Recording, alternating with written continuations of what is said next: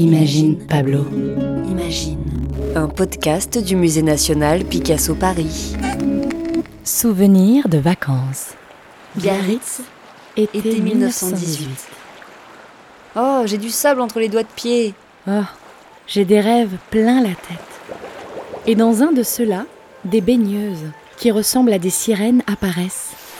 En rouge, orange, bleu rayé de blanc et violet, sur une plage grise, sous un ciel bleu et une lune de miel.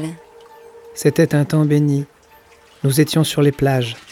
Va-t'en de bon matin pieds nus et sans chapeau, et vite comme va la langue d'un crapaud, l'amour blessait au cœur les fous comme les sages. Picasso écrit le poème de son ami Guillaume Apollinaire sur les murs de la villa où il réside, à Biarritz, cet été-là. J'ai une chambre ici où j'ai mis des vers de toi. Pablo Picasso vient de se marier avec Olga Koklova, danseuse des ballets russes à Paris. Messieurs Guillaume Apollinaire, Jean Cocteau et Max Jacob, poètes, sont les témoins. Nos mariages sont enfants de cette guerre et triomphants. Écrit Apollinaire pour le mariage de Picasso. Après le mariage, il faut partir en voyage de noces. Mais nous sommes en 1918 et la guerre ne permet pas de grandes escapades. Alors les jeunes mariés se rendent à Biarritz, la station huppée de l'époque. Le couple s'installe à la Mimoseraie, une villa qui reçoit des écrivains et des peintres américains, britanniques et français. Cet été est comme une parenthèse enchantée. Des jours heureux et tranquilles. En vacances ou en voyage de noces, en maillot de bain ou en pull marin, Picasso est un travailleur invétéré. Il peint, il dessine. L'artiste est constamment en éveil devant les déchirants, ardents ou doux événements du monde, se façonnant de toutes pièces à leur image. Comment serait-il possible de se désintéresser des autres hommes?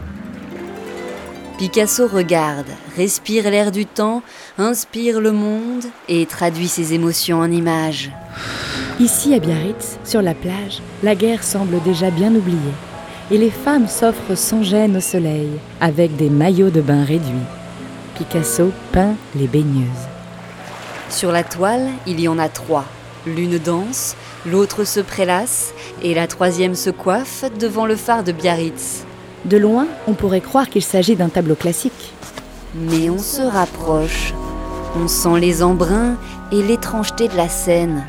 Picasso puise partout, chez Ingres, le douanier Rousseau ou Raphaël, mais il est capable de tout réinventer. Les baigneuses sont étendues, comme si c'était elles, les vagues sur l'océan. Les jambes des baigneuses dénues de vagues et plages. Paul Éluard à Pablo Picasso. Elles sont habillées de couleurs détonnantes. Orange, violet, bleu turquoise. Autour d'elles, un paysage gris, bleu, blanc. Elles sont devant, elles sont dedans, elles interpellent notre regard. Celle debout, la tête penchée vers le ciel, est toute contentionnée. Elle dégage un charme provocateur et symbolise l'ivresse d'aimer. Elle est la nuit de noces. Ta bouche ouverte est prête à avaler le soleil, mais que l'oiseau passe et vive un seul moment dans ton regard. Les yeux grands ouverts, nous plongeons dans la peinture pour vivre l'instant intensément. Les baigneuses, assises debout ou allongées sur la plage, semblent rêveuses. Tellement rêveuses que leur corps se distorde, se détendent, se disloquent, s'étirent, s'évaporent. Les cailloux qui les entourent semblent aussi rêveurs.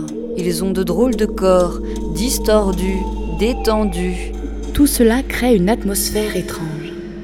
Une seule chose est représentée fidèlement, le phare, celui qui nous aide à nous diriger, à savoir où l'on est et où l'on veut aller. Picasso, lui, sait où il est. Sur une plage ensoleillée, entourée de rêves et de vie. Je n'en peux plus de ce miracle qui est de ne rien savoir dans ce monde que d'aimer les choses et les manger vivantes. Un podcast réalisé et conçu par Pauline Coppen et Elsa Denac. Avec les voix de Grégoire le Prince Ringuet, Étienne Monet. Elsa Denac et Pauline Coppen. À retrouver sur le site du musée